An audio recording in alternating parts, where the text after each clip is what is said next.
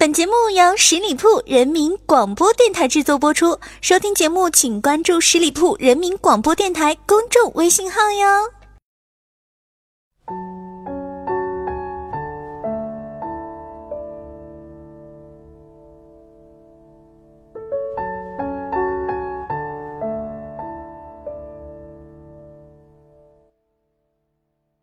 轻松调频创意广播，Hello，大家好，又到了每周一与您不见不散的名人风范，我是你们的老朋友小五。今天呢是农历的正月十五元宵节，现在和大家说新年快乐应该不算晚。过了今天，应该说是二零一六年正式开始工作学习的时候了，大家都要收收心了。过个年，整个人都很慵懒，早上睡到自然醒，醒了就去拜年。拜年就是吃，吃了就是玩儿，玩了回来接着睡，这肉肉君啊是急剧增长。今年的春节档呢有两大关键词：春晚、六小龄童。对于春晚呢，我实在不愿意再去吐槽什么了。对于六小龄童老师，我也觉得太可惜了。此时此景呢，今天的节目啊，我要说的是另外一个曾经笑傲春晚，甚至为中国喜剧旗帜的大家。陈佩斯，陈佩斯老师今年已经六十二岁了，胡子几乎是全白了。每年的临近春晚，总会有网友跳出来问陈佩斯今年上不上呢？结束后，也总是有人回忆当年陈佩斯所带来的欢乐时光。他离开的越久，其实作为观众来说，就越想念。从一九八四年到一九九八年，陈佩斯十二次登上春晚。他和朱时茂这对黄金搭档，垄断了八十年代小品舞台一半以上的掌声。不夸张地说，他们是中国观众的小品启蒙。两个人最开始凭借着吃面条走红了，成为了春晚的固定班底。之后的几乎每一届都是压轴。朱时茂英俊帅气，声音洪亮，形象伟正；而陈佩斯因为长了一张比爸爸还难看的脸，永远只是演丑角儿嬉皮笑脸，好吃懒做，老想占点小便宜。在卖羊肉串里，他饰演的是一个逃避追查的违法小摊贩，一举一动挡不住的猥琐。九零年的主角和配角，至今仍被不少网友认为是春晚所有的小品巅峰。虽然跟赵本山一样。陈佩斯生长在东北，但是他的小品很少是炮制如前者般密集的京剧，几乎没有方言梗，也不拿残疾人开玩笑，更没有一般小品鸡血式的歌颂和狗血式的煽情。他的喜剧依赖故事结构，提供层层镶嵌的身份错位，有如卓别林般的生动精准的肢体语言和表情，看上几遍依然是笑得出来。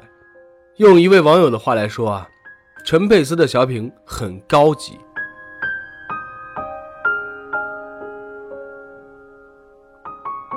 就在所有观众都以为陈佩斯会一直好好当他的春晚宠儿时，一九九九年，他和朱时茂一纸诉状，将中央台下属的中国国际电视总公司告上了法庭。原因是央视未经许可，将他们在春晚上表演的八个小品出版了 VCD 光碟。侵犯了他们的著作权。央视当时有个规矩啊，直播之前会跟演员签一份合同，支付演员两千块钱，这个作品从此就归央视所有，之后的重播、刻录、利润都与演员无关。这种行为在陈佩斯看来，就是等于在偷啊。陈佩斯成为了当时跟央视叫板的少数。一场鸡蛋与墙的斗争，结果居然是。鸡蛋赢了，陈佩斯和朱时茂胜诉了，拿到了三十三万元的赔偿，但赢只在一时。从一九九九年开始，陈佩斯就再也没有出现在春晚的舞台了，代替他的是赵本山。直到今天，都有网络做出这样的盘点：说被封杀过的十六位明星，其中陈佩斯最为悲壮。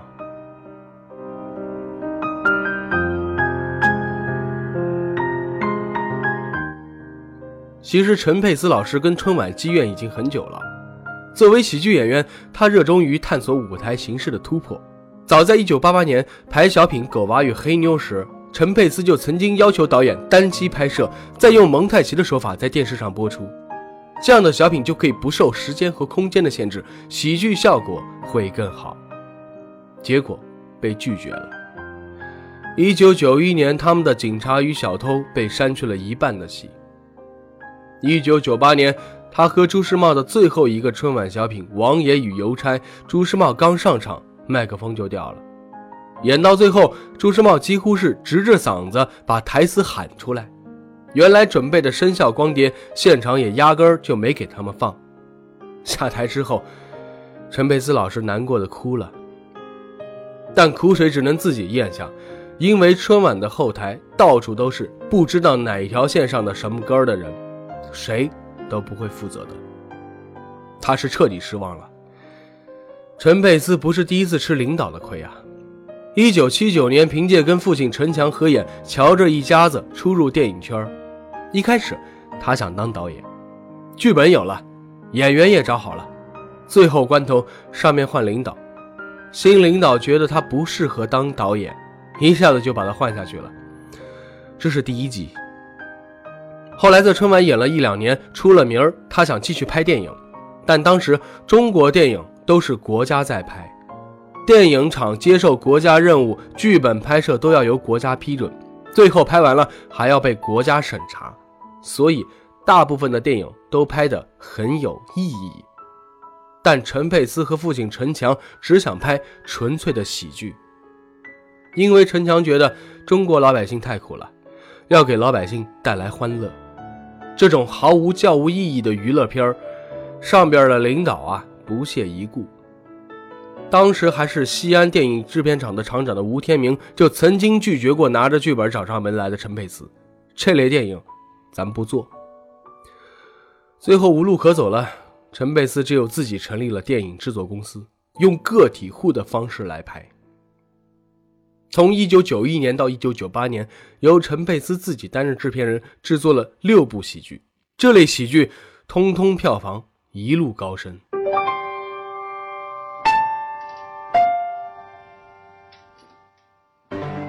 一九九一年，陈佩斯导演的《爷俩开歌厅》和《新龙门客栈狭路相逢》，卖出的拷贝数仍在全国排在第三位，但他的公司依旧是连年亏损。为什么呢？当年电影院线偷瞒票房的情况严重，经常是放七场报三场，有一百个观众只报十个人，隐瞒的那部分票房被影院自己给独吞了。太后吉祥上映时，陈佩斯亲自派出五队人马去各地监票，据他估算，太后吉祥投资了四百万，正常情况下票房能够达到一千三百万，结果他根本就没有拿到应得的分成。加上当时他一年中要拿出半年时间准备春晚，另外一半时间要准备电影剧本，只能挤出很少的时间跟朱时茂接商演，还不够拍电影欠的债。关键时候啊，领导再次补刀了。一九九七年的贺岁档，陈佩斯拍的《好汉三条半》和冯小刚的《甲方乙方》同时上映了。根据中国周刊报道，《好汉三条半》每天票房二十万，卖得不错。但主流影院只上映了五天就被撤下来了，安排到郊区放映。甲方乙方却在影院上映了近两个月，最后票房四千万，成为当时的最卖座的华语片。陈佩斯曾经说出幕后的原因啊，甲方乙方、出品方、发行方都是他们自己人。冯小刚也曾经在《我把青春献给你》当中写道，甲方乙方是韩三平要求他拍的。而陈佩斯的好汉三条半成了他的电影封箱之作。受制于各种无处不在的非市场的手，跟央视打完官司之后，陈佩斯离开了小品，也离开了电影。他选择回归最古老的表演形式——话剧。相比于电视电影，话剧或许因为影响力小，创作更自由，而且与观众的互动更即兴、真实。陈佩斯曾经一度对春晚上带头大笑的托儿啊是厌恶至极啊！嘿，你听了心里那个讨厌，心里头在骂我擦！如果冷场是我没本事，不用你们，我自个儿回家练去。而他站在话剧舞台，面对台下的观众，好不好？评价直截了当。舞台喜剧啊，是这一分钟你不过去，观众就一分钟冷场，怎么办呢？为了不冷场，陈佩斯开始研究喜剧理论。他只读过五年的书，很多小品里的惊人之语啊，都是他误打误撞演出时临时自己加上的。可是他开始做话剧之后，研究莎士比亚、莫里埃等等的大师的作品，这也让他真正认识到什么叫做喜剧。喜剧的内核其实是悲剧。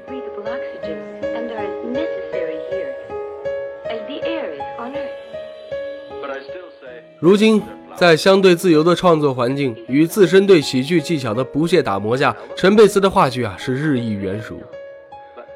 二零零一年自导自演的《托儿》连演了三十三场，二零零五年的《阳台》被上海戏剧学院选为了教学案例。而今年的戏台是陈佩斯的第七部话剧，他是导演，也是戏份最重的主演之一，被作为国家大剧院北京喜剧院的开幕献礼。我没有看过戏台，不好说。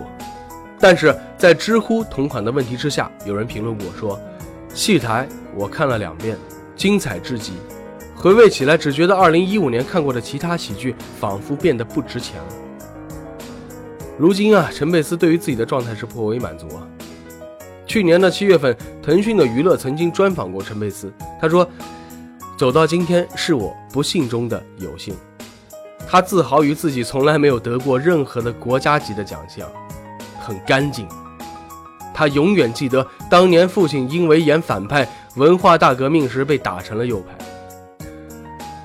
而陈佩斯的父亲陈强老师的经典荧幕形象就是《红色娘子军》里的南霸天，《白毛女》中的黄世仁，这些小五都看过。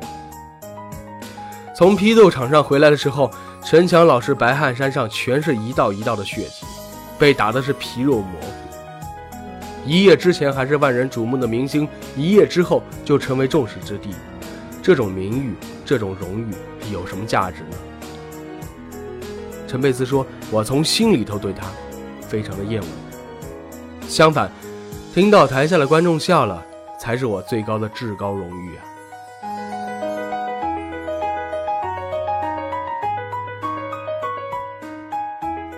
陈佩斯老师在《鲁豫有约》当中说：“啊，当潮水一般的笑声涌出来的时候，你再把新一轮的包袱扔出去，他再回来，这事儿太享受了，真的太享受了。”世界上没有任何一种方式能够比得上演喜剧带给演员的快乐。陈佩斯非常喜欢卓别林在舞台生涯当中的最后一个镜头，垂垂老矣的卓别林在舞台上完成了最后一场表演，最后跳进了一面大鼓，以撞断脊椎的痛苦换来了观众暴雨般的掌声。而在我看来，陈佩斯对于卓别林的研习，除了作品方法，还有做人的精神与气节。卓别林有一段话说的，就是他自己。他说：“我在荧幕上扮演的是一个胆小怕事、身体单薄、营养不良的可怜生灵，但实际上他从来没有向他受尽折磨的人屈服。他藐视苦难，他是悲惨遭遇的牺牲品，但拒不接受失败。即使在希望、梦想和憧憬被微不足道的琐事化为乌有时，他也只是耸一耸肩，转身而去。”这场鸡蛋与墙的斗争，还是鸡蛋笑到了最后。或许终究，墙虽然坚硬，可蛋才是生命啊！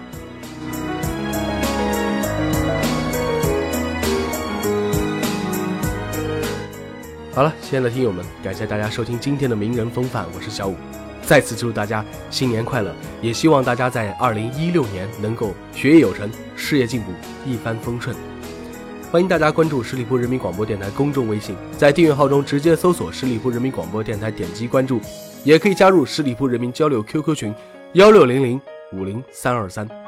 我们下期节目再会了，拜拜。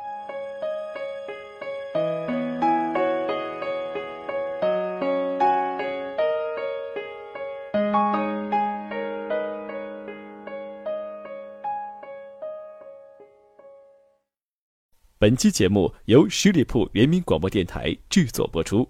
了解更多的资讯，请关注十里铺人民广播电台的公众微信和新浪、腾讯的官方微博。感谢收听，我们明天再见。